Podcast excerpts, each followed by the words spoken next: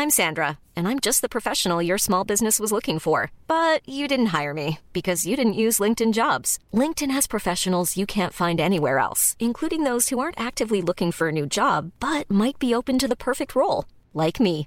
In a given month, over 70% of LinkedIn users don't visit other leading job sites. So if you're not looking on LinkedIn, you'll miss out on great candidates like Sandra. Start hiring professionals like a professional. Post your free job on linkedin.com/people today.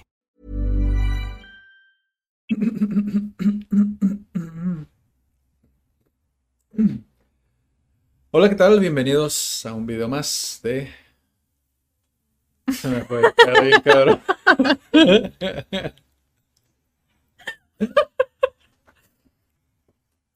Hola, ¿qué tal? Bienvenidos a un video más. En esta ocasión me encuentro con con Daniela Barrera. que haciendo su, su aparición después Nuevamente. de la última, de, de la última vez que fue hace como dos meses, no, No, Aquí en el canal de poco, hace poco. No sé hace cuánto, pero un es que, mes. es que tal vez como que no lo sentimos a veces porque pues grabamos para Grabamos otro proyecto. cada Para- semana. Ajá, grabamos cada semana, solamente que no para cada específicamente, pero ya Daniela después va a aparecer en más entrevistas, esperemos. Y también vamos a retomar las entrevistas para cuando vean esto, esperamos tener ya más entrevistas grabadas. Que han sucedido muchas cosas. Sí. O sea, se han agregado guías, se nos ha ido una guía estrella. Sí, Ah, digo, todo para bien, sí, porque pues movimiento significa avance. sí. Entonces, quisimos traer este episodio porque Ahorita llorando, ¿no? Pero la idea de este episodio nació a raíz, de hecho acabamos de grabar otro que es muy similar. muy similar. pero que habla un poquito de la inteligencia artificial, ¿no? Eh, ¿Qué es lo que nos brinda la inteligencia artificial? ¿Cómo podemos utilizarlo a nuestro favor? Y de ahí, pues ya vieron en el título, la inteligencia artificial también te puede decir ciertas cosas que te pueden ayudar, ¿no? Específicamente hoy lo traemos a ¿qué necesito yo para aprender un idioma visto desde la, la data, ¿no? Como la recopilación de datos que, que- que hace una inteligencia artificial. La inteligencia, esta, esta plataforma específicamente funciona pues recopilando toda la información, ¿no? Que existe en internet. Hasta cierto punto. Hasta cierto punto. Y pues ya no necesito explicar más para saber cómo funciona pues la inteligencia artificial, ¿no? O sea, puede llegar a ser algo muy beneficioso, algo muy perjudicial, ya ahí tú decides, ¿no? El día de hoy vamos a hablar de esto, vamos a reaccionar un poquito a los puntos que nos dice la inteligencia artificial eh, sobre cómo podríamos aprender un nuevo idioma. Para esto vamos a utilizar una plataforma que es ChatGPT. El ChatGPT está ahorita muy de moda, eh, que se está utilizando. Yo particularmente lo he visto mucho en, temas de emprendimiento, que hablan mucho sobre esto, pero también nos ayuda mucho en otros sectores. En este caso, hablando de idiomas. El primer punto que nos menciona, igual quiero saber desde la perspectiva docente de Daniela, ¿qué opina? En un punto número uno que necesitas para aprender Yo no he leído estos puntos, no hemos leído estos puntos Sí, y ni siquiera los los hemos platicado. Sí, ninguno de los dos lo hemos leído. Estamos reaccionando totalmente en tiempo real.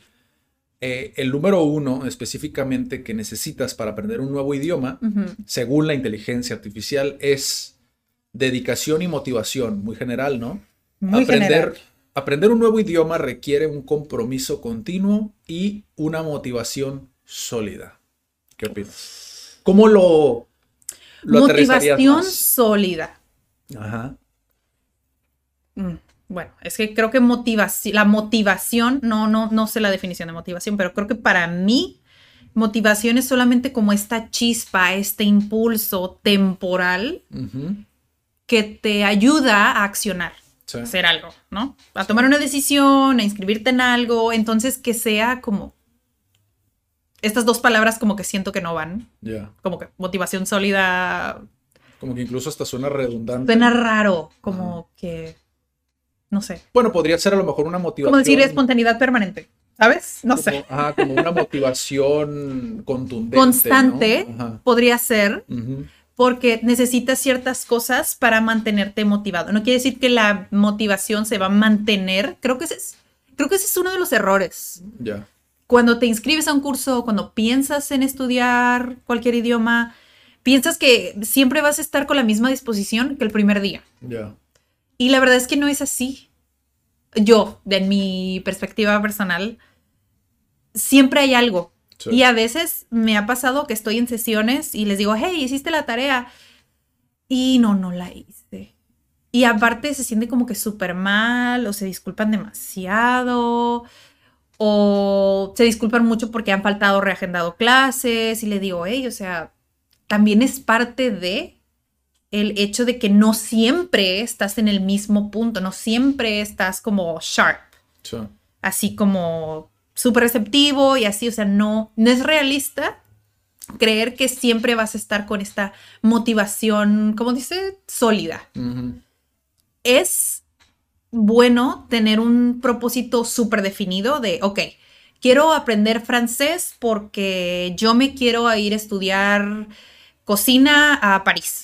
Bueno, ok, súper específico y sabes que tienes un objetivo final, pero no es tu motivación de todos los días, tal vez, ¿no? Tal vez esta semana me pongo de meta aprenderme, pues, no sé, los utensilios de cocina.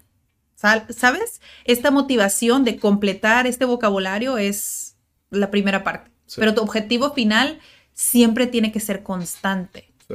Porque si no, en un- una, va a haber una semana súper mala donde dices, o sea, no tengo energía, o me peleé con mis papás, o algo, algo. O me quedé sin dinero. Algo que no te va a mantener el ánimo como al 100 y pues como por consecuencia no te vas a sentir motivado para hacer nada. Fíjate que yo platicando con, que por ahí en el canal está el episodio donde platico con un sensei de japonés, que aquí por lo menos en Tijuana es conocido, tiene una comunidad ya que ha sido sensei durante un buen tiempo en una de las universidades más importantes de Baja California y de México también, creo que está catalogada como una de las mejores. Y yo platicando con él, es algo que yo ya conocía, pero no sabía qué nombre tenía, ¿no? Particularmente una vertiente, porque hay dos tipos de motivación, ¿no? Una que viene desde dentro, que es la que no recuerdo el concepto, cómo se llama. Intrínseca y extrínseca. Intrínseca, ¿no? Que es cuando viene desde dentro, es decir, que es algo que tiene un propósito o tiene como un- una connotación mucho más fuerte como para ti, ¿no? O sea, significa algo. Sí, no necesitas más. que, por ejemplo, no necesitas una calificación, un 10, Ujú. ¿no? Esa es externa, Exacto. extrínseca. Y la otra es la instrumental, ¿no? Que es aquella que basado en, por ejemplo, tener un mejor trabajo, Ajá. que es algo que está fuera, es externo a ti, ¿no? Que a final de cuentas es algo que puede desaparecer, ¿no? Conforme vas avanzando. Por lo mismo, porque sigue siendo algo que tiene, es un periodo prolongado. Incluso hay una de las últimas entrevistas que tuvo Steve Jobs, que Steve Jobs es un referente que a muchos como que lo aman o lo odian, ¿no? Pero él en una entrevista decía que para poder lograr algo necesitabas tener un, una motivación constante, ¿no? Como a lo que ya mencionamos, sí. como tiene que ser un esfuerzo constante porque tiene que ser algo con propósito, ¿no? A final de cuentas. Y esa palabra es muy importante. El propósito Sí. cuando estás aprendiendo un nuevo idioma tiene que ser algo muy, muy sólido o algo muy fuerte porque lo puedes dejar eventualmente. De hecho, hay un autor, bueno, no es un autor, es una figura dentro de, del mundo del, del- del desarrollo personal que él dice que la motivación no sirve, porque la motivación se esfuma. Él lo Sí. menciona más como algo que te mueve, ¿no? Como, bueno, él lo dice como drive, ¿no? Sí. Necesitas tener drive, necesitas tener ese, eso que te, que te, que te mueve a hacer las cosas, ¿no? Entonces, eso es más difícil que se vaya, porque es algo que viene desde ti, es algo que viene in- de manera intrínseca, ¿no? Eh, digo, no sé si va a ser uno de los puntos ahí, pero creo que entiendo como el, el, esta motivación o este impulso interno que, en mi opinión, no te inscribas a un idioma si realmente no lo disfrutas. Creo que, bueno, eso, a eso se refiere como, sí, tienes como lo que dije, un objetivo a largo plazo, el, pues, obviamente hablar el idioma y entenderlo, pero el hecho de disfrutar el ir aprendiendo vocabulario y saber cómo es y luego escucharlo y saber que te reta y que puedes hacer frases aunque te costó mucho trabajo, eso es, Sí, ¿sabes? sí. el saber que, pues bueno, tal vez no lo hablo, pero, pero me gusta el sonar así como hablan los, de, los que hablan español o me gusta la personalidad de los que tienen que hablan inglés, o sea, esa conexión que tienes con el idioma es esa motivación constante. Sí. No el objetivo final, porque pues, el objetivo final es, ok, hablar, comunicarte, pero sabes que no lo vas a hacer mañana. Sí. Otro de los puntos que están dentro de este mismo primer punto, creo que existen otros motivantes que no tal cual es el idioma como tal, pero es un motivante que adquieres conforme a la experiencia de donde estás aprendiendo el idioma. Si tú lo aprendes por tu cuenta, estos motivantes a lo mejor no los vas a tener, pero si tienes un propósito, pues puedes superar fácilmente, como el caso del sensei que ya mencioné, que él aprendió a los, si mal no recuerdo, creo que me dijo que a los nueve años o diez años empezó a aprender el idioma, pero de manera empírica. Es decir, al ver un, un anime, él vio el, el, intro, escuchó la canción, le gustó la canción y quería saber qué significaba. Entonces él ya escuchó una y otra y otra vez la canción hasta que empezó a vincular lo que decía la persona con el concepto. Oh my God. Y después él los buscaba. Y para esto obviamente no había un internet como lo No, pues no, hoy. el diccionario físico. Ajá, y dice él que fue una, pues fue una labor muy desafiante, pero si se fijan es muy diferente a hoy en día, que decimos, ok, tenemos un Duolingo. Sí. Y aún así es como, ay, hoy no tengo ganas, ¿no? Y lo dejamos. Cuando tú vas a un lugar donde te brindan una experiencia, el, y por experiencia me refiero a poder interactuar con alguien y obtener su, su la, la, experiencia de esa persona y el poder platicar de cosas más allá de solamente el idioma como tal, lo técnico o, la escritura o cosas que muchas veces lo vemos con flojera y es la realidad, que puedas platicar de cosas distintas y poder crear un vínculo que se vuelve como es un compromiso que tenemos los dos. Para mí, esa es la de las mejores cosas que puedes hacer porque se crea un vínculo entre el guía y el miembro. Es decir, ya estamos juntos en esto, ¿sabes? Sí, sí, o sí vamos a superar esto, pero necesito tener esa comunicación. Pero esto creo que es de las mayores motivantes que puedes tener como base, ¿no? Para sí. que va también dicho con la, la, dedicación, ¿no? Que lo dice la inteligencia artificial. O sea, sigue siendo esa dedicación porque hay un compromiso de por medio, ¿no? Entonces, ese es el primer punto. Wow. Aquí nos extendimos un montón, pero okay. es parte de Es una base, ¿no? A final de cuentas tienes que tener una base. Uh -huh. El número dos es exposición a la lengua. Pa, pa, pa. La exposición a la lengua es un componente esencial para el aprendizaje de un nuevo idioma. Escuchar y hablar con nativos de la lengua es una forma efectiva de aumentar la exposición. Aquí hay varios puntos que, que, hay dos puntos en particular que creo que son interesantes, pero igual, ¿qué piensas tú de esto? No sé si lo he dicho en otro episodio de Cat. Posiblemente el hemos tocado esto. irte a vivir a un país donde hablan el idioma que tú quieres aprender es efectivo, uh -huh. pero no te garantiza que vayas a aprender el idioma. Sí. Porque puede que tu contexto, tus redes sociales, todo lo que ves, todo lo que consumes, aunque estés en el país, sea en tu idioma nativo. Y no vas a aprender nada. Uh -huh. O ni siquiera estés dispuesto a aprender, que pienses que el hecho de vivir un año en tal lugar ya va a ser automático. No. O sea, así es como dice tal cual esta inteligencia artificial. Es el primer punto, exponerte. Punto. No importa si es en el país, no importa si es por videollamada, no importa si es con películas, con música. Immerse yourself. Es lo que te va a dar el entender este idioma. Sí. O sea, no importa dónde estás. El punto es como sumergirte en este idioma. Lo más que se pueda. Sí. A veces no necesitas entenderlo, es simplemente vivirlo. El otro día estaba viendo un video de, de, un chico que vive en Nueva York, que es peruano, que se llama Resilento, si mal no recuerdo, creo que así se llama su canal de YouTube. Y él hablaba justamente de este tema, el hecho de que vives en Nueva York, tú crees que allá vas a estar todo el tiempo en contacto con hablantes nativos del idioma.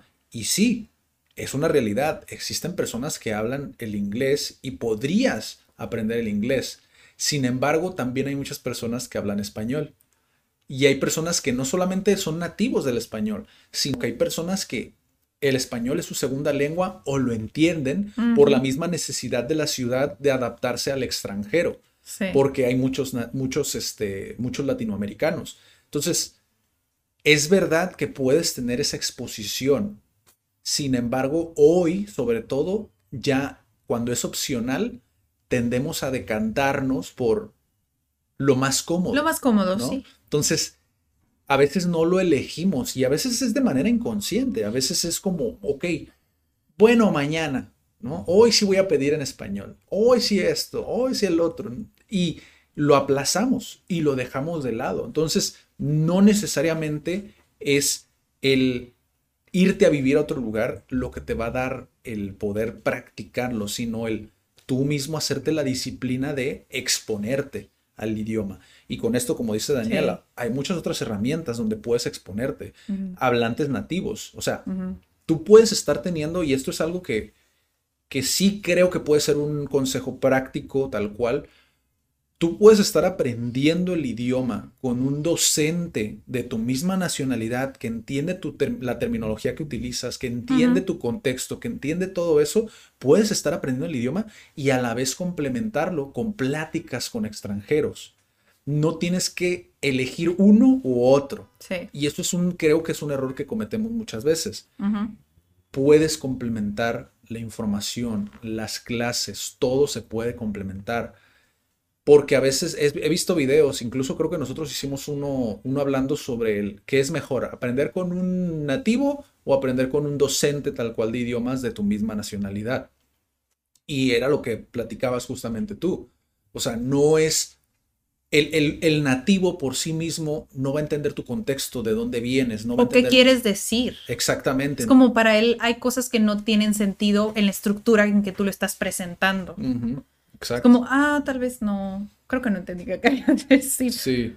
Pues sí. Entonces esa parte se vuelve súper crucial para tú poder continuar, en incluso siquiera aprendiendo. O sea, muchos posiblemente es como, pues sí, sabes mucho, pero no sabes cómo transmitírmelo. O sea, no sé cómo aprenderlo de ti. Y ahí se crea una brecha, ¿no? En la comunicación muchas veces. Sí, de hecho, así un súper paréntesis en eso, donde estábamos diciendo el, el exponerte, o sea, tip para aprender un idioma. Toma cualquier oportunidad para ponerlo en práctica. Mm. O sea, conozco miembros CAT que me dicen, ¿sabes qué? Fui al otro lado, a Estados Unidos, y me atreví a pedir la hamburguesa en inglés, ¿no? Y me contestaron en español. O sea, súper molestos porque les habían contestado en español, ¿no? Pero, o sea, si les pasa esto, que no lo tomen a mal como de, ay, no me entendieron y no quieren que hable su idioma. No, o sea, ellos lo hacen por servirte y por facilitarte y porque no exista ningún malentendido. Pero si te contestan en español o en tu lengua nativa, sigue, tú sigue practicando. O sea, no, no importa si te contestan en español, tú háblale en inglés. Si te entendió, cool. O sea, no necesitas cambiar a español porque ya te hablo español. Sí. Como tú sigue, tú continúa tu conversación en inglés y practica tu inglés y si te entiende, bien. Sí. O pídeles directamente. Exacto. O sea, eso es, es, es válido. Volvemos a lo mismo. Lo que pasa es que a veces nos lo guardamos y después decimos, ay, yo creo que lo hicieron por esto. Y empiezas a, empiezas a inferir muchas cosas, empiezas a, a, hacerte ideas donde no las hay. O sea, siguen siendo servidores, lo, por lo cual pues van a buscar la, pues, lo que sea más cómodo para ti, ¿no? Sí. Entonces ese es el número dos, exponerte. O sea, exponte al idioma, sí es verdad, pero obviamente hace falta más explicitarlo, pero ya lo vamos a decir al final, ¿no? exponte a todas las herramientas que Todo lo que puedas, tu celular, películas, ya lo dije. Sí. El número tres es, son siete, ¿eh? Ah, mira, son igual que el otro video que grabamos como que el 7 lo tiene por defecto, ¿no? Es como no son 10, no son 5, es 7. El número 3 es estudio diario. El estudio diario es esencial para el progreso en el aprendizaje de un nuevo idioma. Establece un horario regular para dedicar tiempo a la lengua. Y creo que en esto Daniela va a tener algo muy particular eh, que decir, que tiene que ver con el hecho de que no siempre es con, con el profesor ¿sabes? O sea, estudiar no siempre significa, porque yo veo muchos que dicen, no, es que yo quiero que las clases sean todos los días, incluso profesores, ¿eh? Profesores que se dedican a enseñar, dicen, es que si no es todos los días, no funciona. No, espérate, que tú estés todos los días no garantiza que sí van a seguir estudiando. O sea, aquí se trata no solamente de que aprendan un idioma, sino que formen esa disciplina de continuar incluso cuando no estén contigo. Pero igual quiero saber tu punto de vista. Bueno, tengo que decirles, miren, eh, por ejemplo, esta mañana tuve una cita entrevista para un posible nuevo miembro, entonces eh, realmente puedes estudiar un idioma las horas que tú quieras y puedas. Entonces, eh, pues él me decía, pues antes estudié inglés y eran tantas horas y pues estaba bien, ¿no?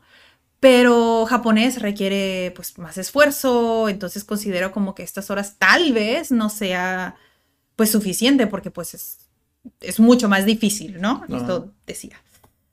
Entonces, lo que yo le intento transmitir, aunque se queden o no se queden en nuestra comunidad, es, pues mira, realmente si tus clases con tu sensei van a ser una vez a la semana o dos veces a la semana, pues tienes cinco días más a la semana donde tú puedes decidir dedicarte 10 minutos, una hora.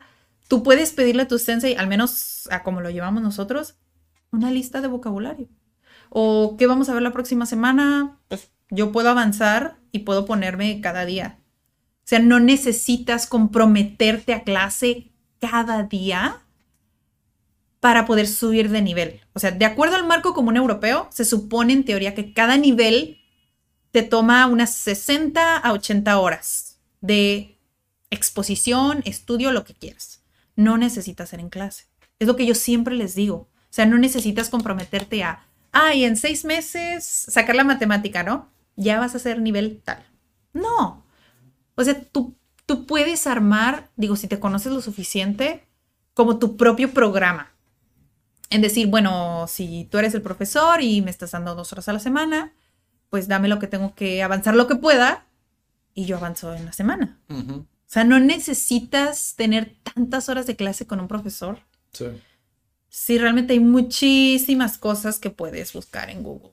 Yo, yo, yo sí podría decir, porque esto, esto lo escuché en un podcast, más no recuerdo el nombre de, de la persona que lo mencionó.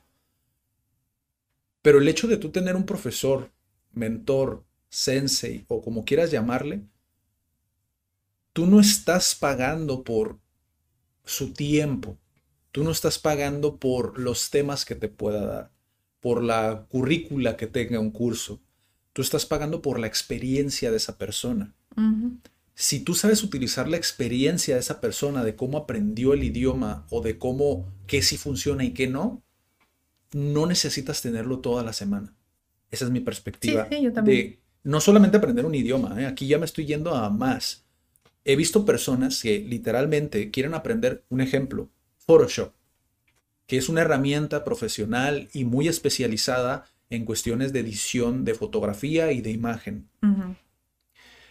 Hay personas que llegaron aquí a una entrevista conmigo porque yo les decía, eh, lo que pasa es que nosotros lo que hacemos es, no nos enfocalizamos en la herramienta, sino en el negocio, que es lo que funciona para editar el contenido, publicarlo, etcétera, marketing digital, ¿no? Y ella me decía, no, es que yo nada más quiero aprender Photoshop por esto y por esto, no me acuerdo exactamente los motivos. Yo le dije, ah, ok, le dije, entonces mejor no pagues un curso.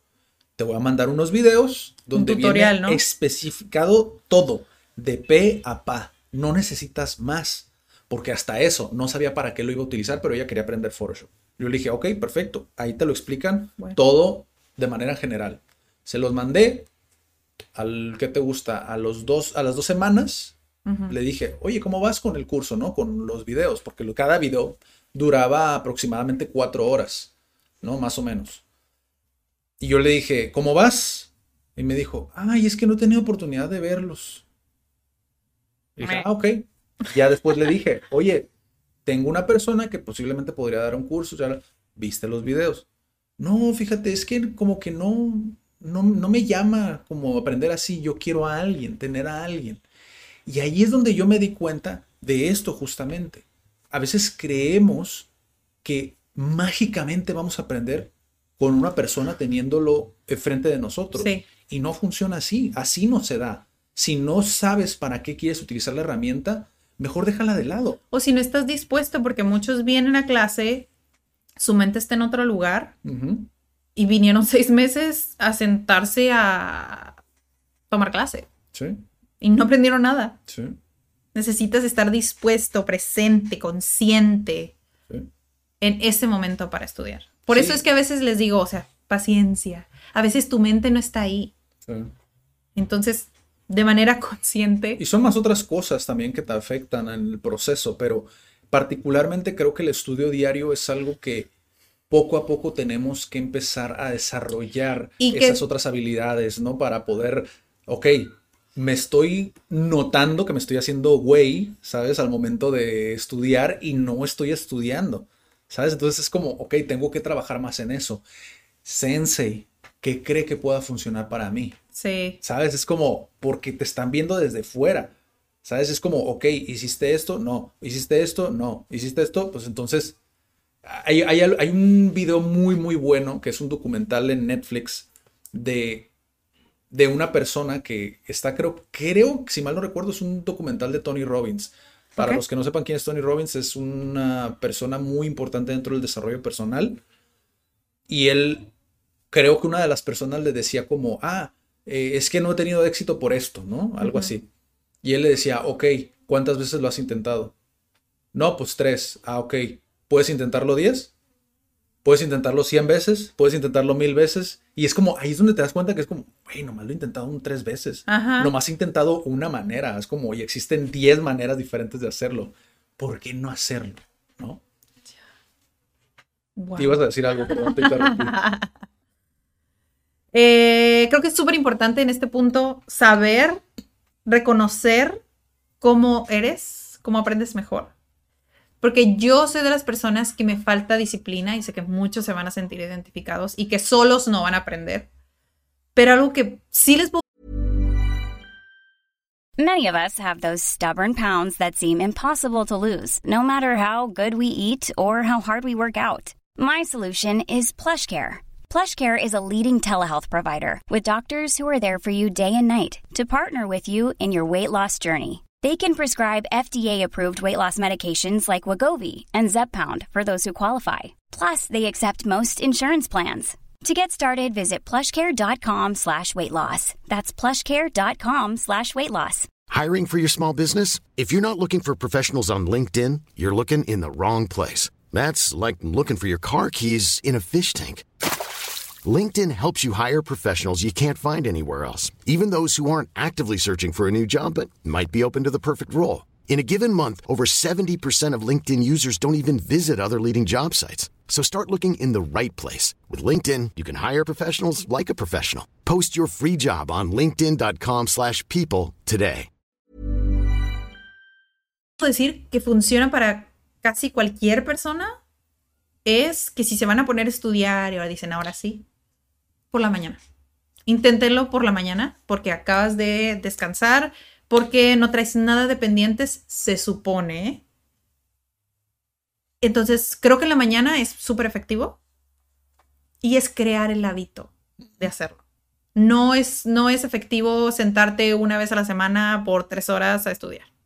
A muchos podría funcionarles dedicar así, freírse el cerebro, pero la verdad es que no funcionamos así los seres humanos. Entonces, poquito cada día es mejor que tres horas en una semana.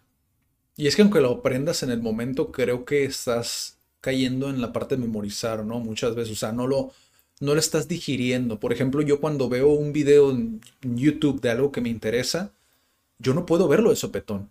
No sé cómo funcionan los demás, pero yo no puedo verlo de sopetón. Yo tengo que ver la parte y practicarla. O sea, pausa, veo el concepto, veo la herramienta y lo practico, ¿no? y lo hago. Y, y, creo que así es como vas cultivando como esa parte. El simple hecho de decirle, Sensei, podemos ir más despacio, o profesora, podemos ir más despacio. O, ¿Sabes? Es como, para esto obviamente, pues en grupos de 20, 30 personas es un poquito más complicado, pero cuando tienes a la disponibilidad a una persona cercana, a un profesor, es como, pues tienes todas las de, ¿sabes? Todas las de ganar para aprender un idioma porque tienes toda esa experiencia a, tu, a tus manos, ¿sabes? Aunque podrías usar de alguna manera positiva el que estés en un grupo grande, podrías hacer grupos de estudio. Es como, hey, aquí no le quedó claro tal tema, ¿no? O sea, nos podemos reunir y, o sea, ayudarse entre... También, eso es una buena entre, estrategia. Pues entre ellos, si es un grupo de 30, o sea, que en 30 no haya dos que tres que quieran repasar el tema, sí vas a encontrar.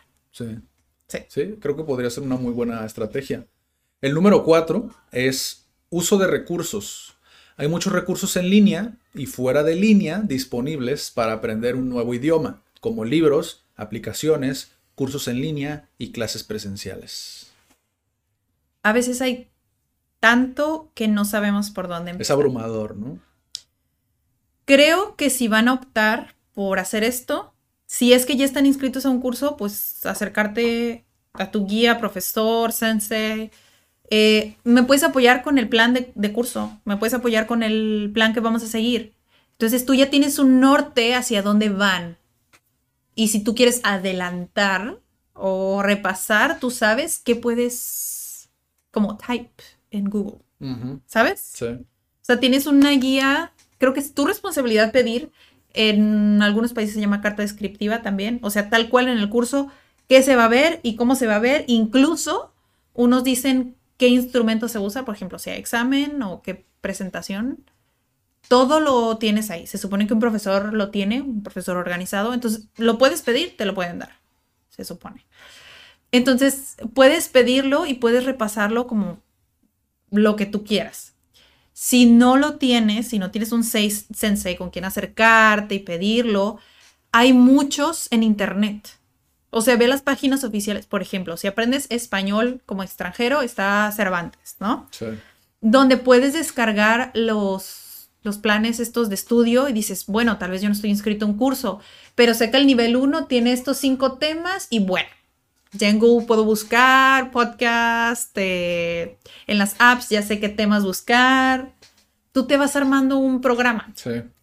Entonces tú puedes buscar la estructura, sí se puede. Y es que más en los idiomas, porque por ejemplo, yo que he tenido experiencia con, por ejemplo, cómo funcionan las redes sociales, o sea, son cosas, son temas a lo mejor más complejos porque la, la información cambia tan rápido Mm, que tienes que estar actualizándote y buscar conceptos nuevos. Con un idioma ya está establecido, bastante establecido, bastante estructurado. Es decir, no le busques tres pies al gato sabiendo que tiene cuatro, ¿no? O sea, ya está ahí. Eh, Sí. Los temas están ahí. Por eso es a lo que me refiero que realmente los recursos, el más valioso para mí es la experiencia de alguien. Ya ni siquiera voy a decir el sensei, la experiencia de alguien que te pueda ahorrar tiempo.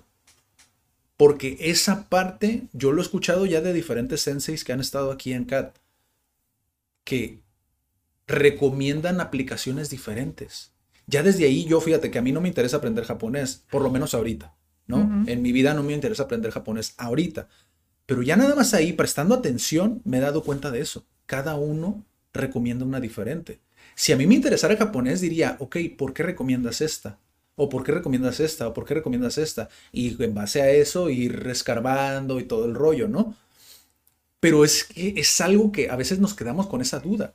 Entonces, ¿qué es lo que debo de trabajar realmente? ¿Aprender el japonés o empezar a plantear mejores preguntas? O empezar a plantearme el por qué me quedo con la duda, por qué no tengo esa confianza. Voy a trabajar en esa Sí. confianza para decir, ok, no me voy a quedar ya con la duda. Oiga, sensei, ¿qué, aquí qué puedo hacer? ¿No? O sea, cosas tan básicas Sí. que a veces no están relacionadas directamente con, con, con aprender el idioma, como lo son lo- los recursos, recursos externos, pero también qué recursos internos me hacen falta, ¿sabes? Como disciplina, ¿sabes? O sea, como ese tipo de cosas que lo adquieres simplemente el vamos a hacerlo. Y, o por ejemplo, el limpiar tu espacio de trabajo también es algo que muchos no toman en consideración al momento de estudiar, por ejemplo. Sí. Y que dices, ves el desmadre y dices, híjole, mejor luego o mejor me espero a la clase de la siguiente semana, ¿no? Para seguir avanzándole. O que tu contexto no te da. Esto ya lo platiqué en un video de aprender en, en línea, o sea, tener un curso en línea. Si tu contexto no te da, porque hay gente pasando todo el tiempo o cosas así, pues tienes que tomarlo en consideración. Oye, esto es una latente que está en mi vida. No puedo estudiar Ajá, aquí, ajá. ¿sabes? Ok, voy a buscar un lugar donde pueda estudiar, irme a un café. Ok, vas a ir al café. ¿Cuánto te vas a gastar en el café? Tienes que hacerlo realista, pues. Sí. Aterrizarlo y decir, ok, si me va a tomar dos años, ya tengo mi presupuesto. Sí, ¿no? sí, Es sí, como, ok, ya me organicé y fui responsable y listo. Pero a eso se refiere, yo creo que a eso se refiere con los recursos. No solamente es lo que tiene que ver con el idioma, todo, todos los recursos de los que dispones. Y ser honesto y decir, Sí, No que tengo te va a llevar a. ¿no? exactamente. ¿Algo más que quieras añadir? No, no, vamos bien. El número 5 es práctica conversacional. Ah, práctica conversacional. Es que le falta el acento. Fallo ahí de la inteligencia artificial. Bueno, Práctica conversacional. La práctica conversacional es esencial para mejorar la habilidad de hablar y comprender el nuevo idioma. Bastante claro, ¿no? sí, creo que esa no hay pierde. eh, Totalmente de acuerdo. Un punto que me dijo a mí una guía de aquí de CAT, justamente ayer estaba platicando con ella, la conversación, fíjate, con un nativo le ayudó a ver algo que muchas veces no ves si nada más ves la teoría. Y es aquí donde les digo, o sea, complementar es lo que te lleva a tener un mejor uso incluso del idioma. Ya no nada más aprenderlo, sino de usarlo al momento de utilizarlo, ¿no? Que es, el nativo le dijo, sé que se, se enseña así, pero nosotros realmente no lo pronunciamos así o no lo utilizamos así, lo utilizamos de esta manera. Y eso específicamente es algo que a ella se le quedó grabado, o sea, de su, de su, de su aprendizaje en el idioma. Entonces son cosas que parecen insignificantes, pero que si las llevas uno a uno Sí, por ir a un círculo de conversación, le ayudó a mejorar. Y es que vuelvo a lo mismo, hay personas que, a mí me ha tocado ver personas que, por ejemplo, quieren aprender español y muchas veces dicen, no, es que yo estoy buscando grupal porque no tienen una siento que voy a aprender mejor, ¿no? Creo que algo así me mencionó una persona. Ok. Y yo digo, a ver, ¿por qué crees que vas a aprender mejor?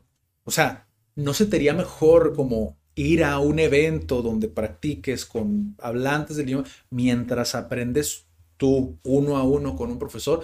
¿Qué tiene de mal o por qué está peleado uno con el otro? Sí. O las personas que, por ejemplo, van a un grupo de 20 o 30 personas y dicen, no, es que son muchas personas. A ver, sí son muchas personas, porque muchas escuelas lo ven nada más como el negocio, ¿no? De, meter lo más posible. Pero aún así no quiere decir que no puedas complementarlo con una clase particular o, o ni siquiera clase. Buscar, como nos lo dijo un guía, un sensei aquí, que nos dijo, o sea, por medio de una plataforma como Sí. Discord, puedo hablar con personas de Japón. Sí, O sea, son cosas que están a la mano, pues. sí. Sí, sí, sí. Mm, yo creo que la, en la práctica, porque a veces me preguntan, ¿cuál es el mejor método para aprender? Pues es que a fin de cuentas la comunicación humana es supervivencia. Sí. Entonces, ¿qué es más efectivo? Pues hablar con otra persona. Sí. Ya, así aprendimos desde que éramos bebés y es nuestra naturaleza aprender así. Hay un montón de gente que otra vez se ha ido a otros lugares y que así ha aprendido, pero porque ha tenido la necesidad, como el bebé que está aprendiendo, a sobrevivir en la ciudad y tiene que. Ujú. O sea, y también se vale. ¿Cuál Pero es, bebé? cualquier bebé está Ah, aprendiendo. ok, ok. Pensé que decías de uno porque me volteé a saber como dije, ¿cuál bebé? ¿Está hablando de un video o...? Ah, No, como cualquier bebé que, ah, ok. que se la pasa durante dos años escuchando y entiende gran parte de lo que le dices, pero no te puede contestar nada. Ok. Es muy similar, pues. El hecho de que estés en una ciudad y que estés expuesto todo el tiempo, bueno, sí te da una idea de lo que el idioma es, pero, o sea, la, práctica verbal siempre va a ser mucho más efectiva que pues sentarte en, en clase, la verdad.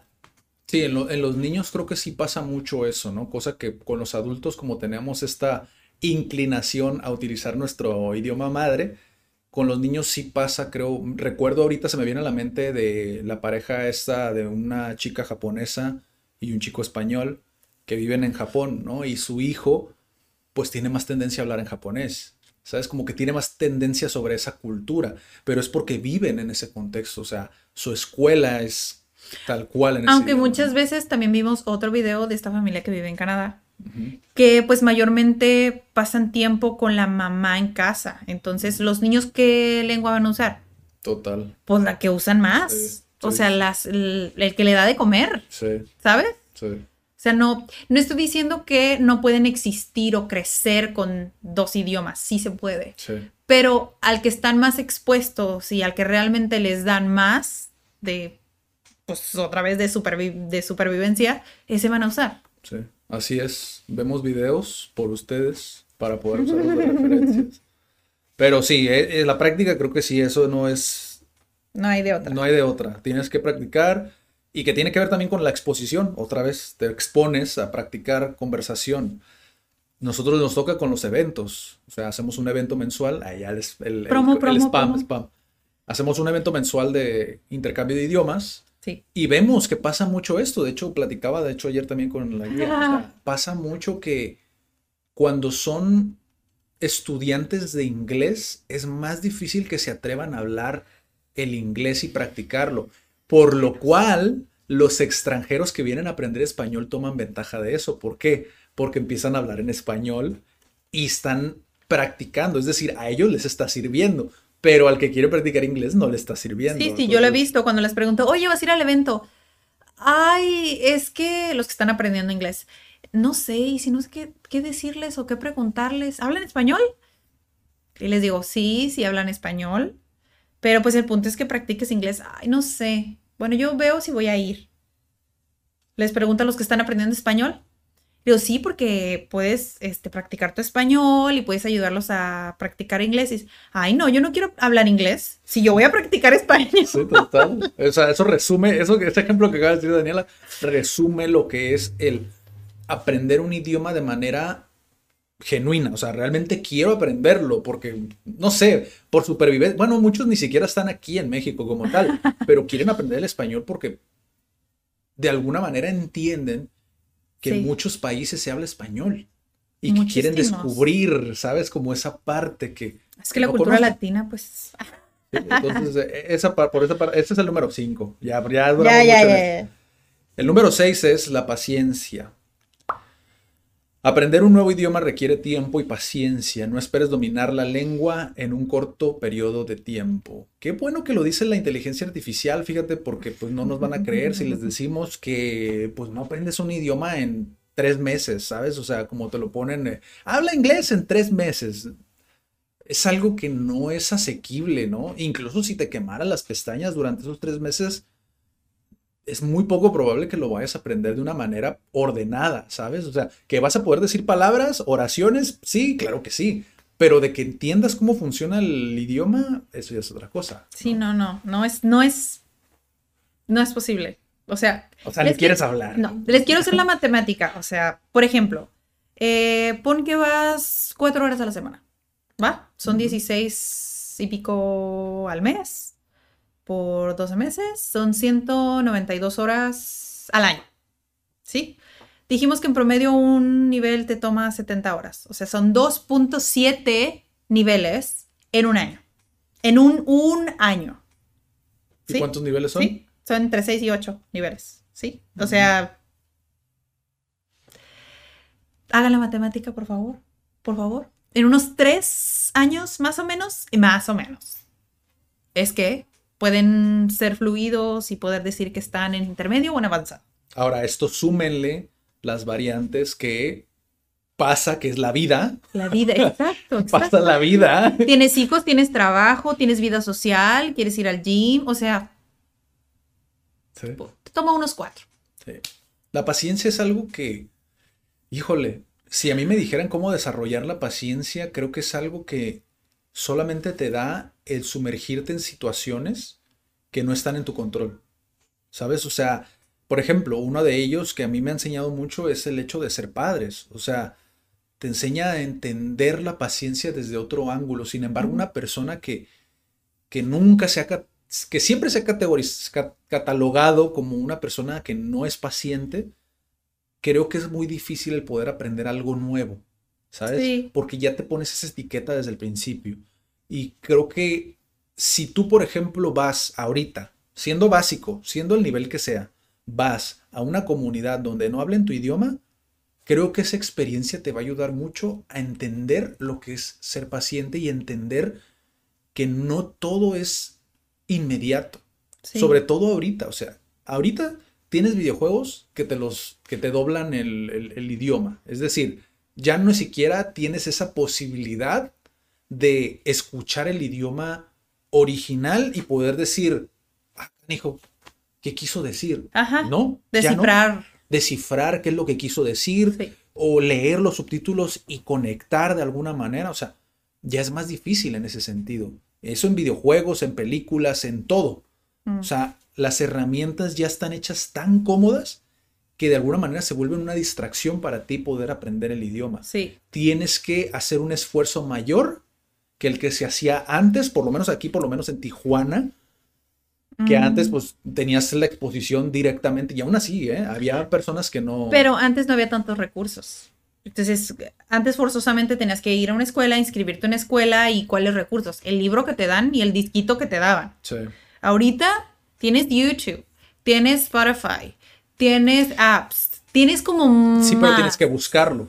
Y otra vez volvemos a la conveniencia. Bueno, sí. O sea, ¿qué es lo que buscas en YouTube? ¿Qué es lo que buscas en Spotify? Porque es muy cómodo el ni siquiera, ten- ni siquiera buscar el libro que estás diciendo, ni el disquito que te daban.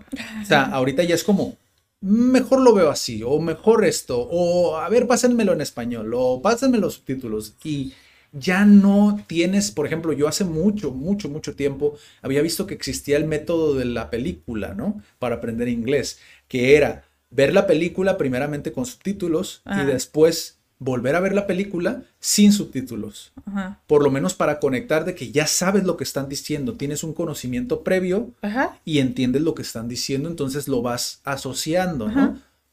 Pero ahora directamente puedes ver la película así, es como, ah, lo dejo para después y para después y para después, lo mismo que dije anteriormente, y no lo haces. Entonces, esas distracciones van creando esa, esa distancia con tu meta, ¿no? Entonces, Sí. eh, creo que esa parte de la paciencia, por eso es que es tan importante como el, primeramente entender cómo, cómo puedes tú desarrollarlo y entender y estar constante. Creo que lo que más te puede servir es eso, ser constante con el profesor Sí. cuando no te sientes motivado. Si realmente sientes que no tienes como ese control para cultivar la paciencia, o sea, de verdad busquen ejercicios de mindfulness, Mm, porque son ejercicios que te ayudan como a concentrarte en algo. La meditación es como meditación, no es nada más meditación. Es poco a poco vas educándote a concentrarte, en poner atención en algo conscientemente, pues como consecuencia cultivar la paciencia. Sí. Sí, creo que también esa parte de la comunicación con el profesor, y lo hablábamos el otro día, o sea, a final de cuentas, depende mucho la escuela a la que vayas, sí, Sí, pero por lo menos con nosotros, uno de los pilares más importantes para que sea efectivo tu aprendizaje es la comunicación constante con el guía.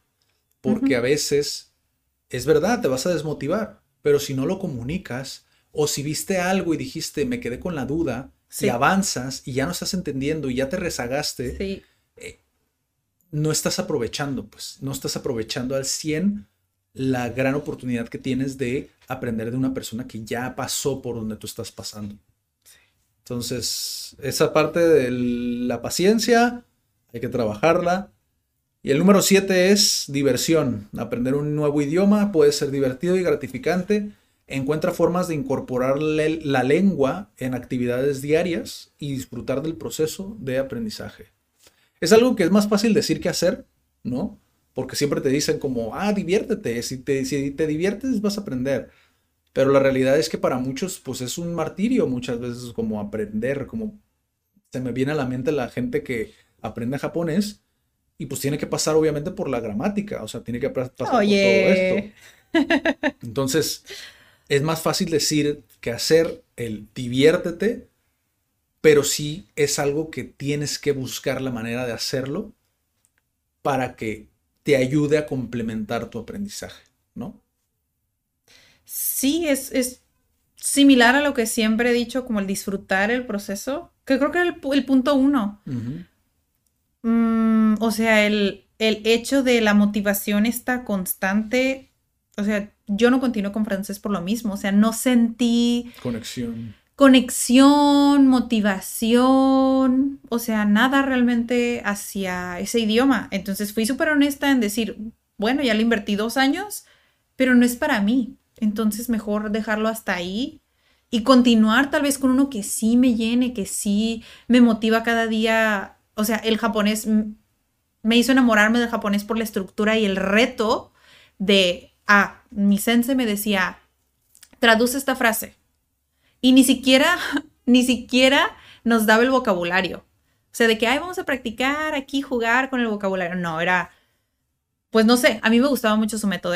Aquí está la lista del vocabulario que tienen que aprender. Para la próxima clase lo tiene que estar aprendido. Ok, entonces si tú llegabas a clase y te ponía la frase de, ah, eh, yo soy profesor de japonés y no sabías decir ni japonés ni profesor, hasta ahí te quedabas, ¿sabes? Se te forzaba, era una disciplina que te forzaba a, a acordarte del vocabulario cuando estabas ahí y el tener la habilidad de poder escribirlo, eso para mí era la, la gratificación. Sí. O sea, el reto de, de sabía yo que hasta cierta manera es similar a, la crianza. Es como me da esa libertad de decir, hasta aquí se supone que tú ya eres capaz de escribir esto. Date. Entonces, si no podías, era que realmente yo no estaba haciendo mi trabajo. Y si sí podías, que realmente le había invertido y me había costado trabajo, pero finalmente había escrito la frase en el pizarrón. ¿Sabes? O sea, esa, esa, esa parte que se conectó conmigo, eso es lo que yo pienso que debería de funcionar para todos. Sí. O sea, el que te motiva cada vez el, ah, aprender un vocabulario porque sé que voy a llegar a escribir la frase a la clase. ¿Sabes? Sí. Eso, eso es para mí aprender un nuevo idioma. O sea, disfrutar el proceso aunque sea difícil. Sí. Aunque sea difícil, si de verdad te gusta, no importa cuánto tiempo te tomes, si tres años, un año, cinco años, diez años, nunca vas a terminar de aprender. Nunca.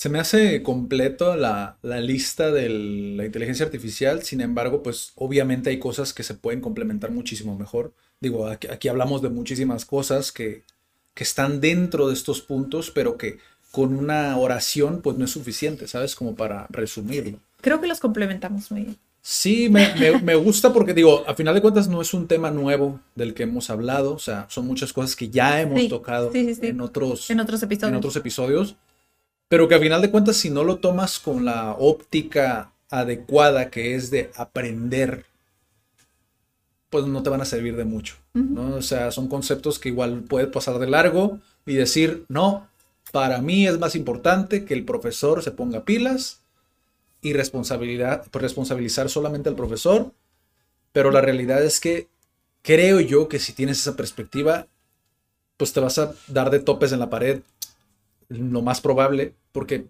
sí hay profesores excelentes, hay profesores muy buenos, pero que cuan- una vez que termines el curso, si no has desarrollado esa disciplina, ¿sabes? Como esa, o has cultivado ese propósito, difícilmente vas a actualizarte en el idioma y continuar practicándolo, porque a final de cuentas necesitas desarrollarlo. O sea, todo esto necesitas tenerlo presente todo el tiempo, ¿no? ¿Sabes? Estoy pensando como en... Tiene que ser significativo para que realmente se quede. Y creo que tiene que ver, no sé si es un dato curioso, si ya lo he dicho en otro episodio. O sea, la parte emocional literal del cerebro está conectada a la que hace que aprendamos. Entonces, el hecho de que esté, eh, te dé esa emoción, te hace que lo guardes en tu data, puede tener como sentido Sí. o algo, no sé. Creo que aprender un idioma tiene que ser lo suficientemente difícil, entre comillas, para que te rete, pero no lo suficientemente difícil que te abrume. ¿Sabes? Take it slow. Sí. O sea, con paciencia, calma. Tiene que ser. Si no, Y pues con eso terminamos el episodio de hoy. Díganos qué les pareció.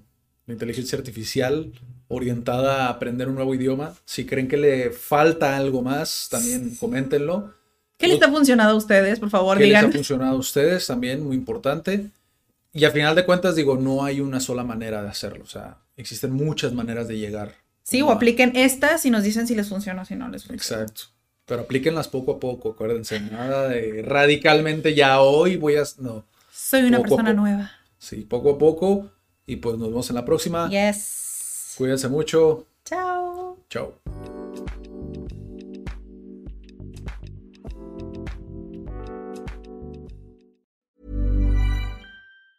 Hey, folks, I'm Mark Marin from the WTF Podcast, and this episode is brought to you by Kleenex Ultra Soft Tissues, your ally to help tackle your allergy symptoms this season. I love the change of seasons, but nobody loves pollen and all those other things floating in the air that make you sneeze during this nice weather. Kleenex Ultra Soft Tissues are hypoallergenic and allergist approved, so fight back against watery eyes and runny noses without worrying about irritating your skin. For this allergy season, grab Kleenex and face allergies head on.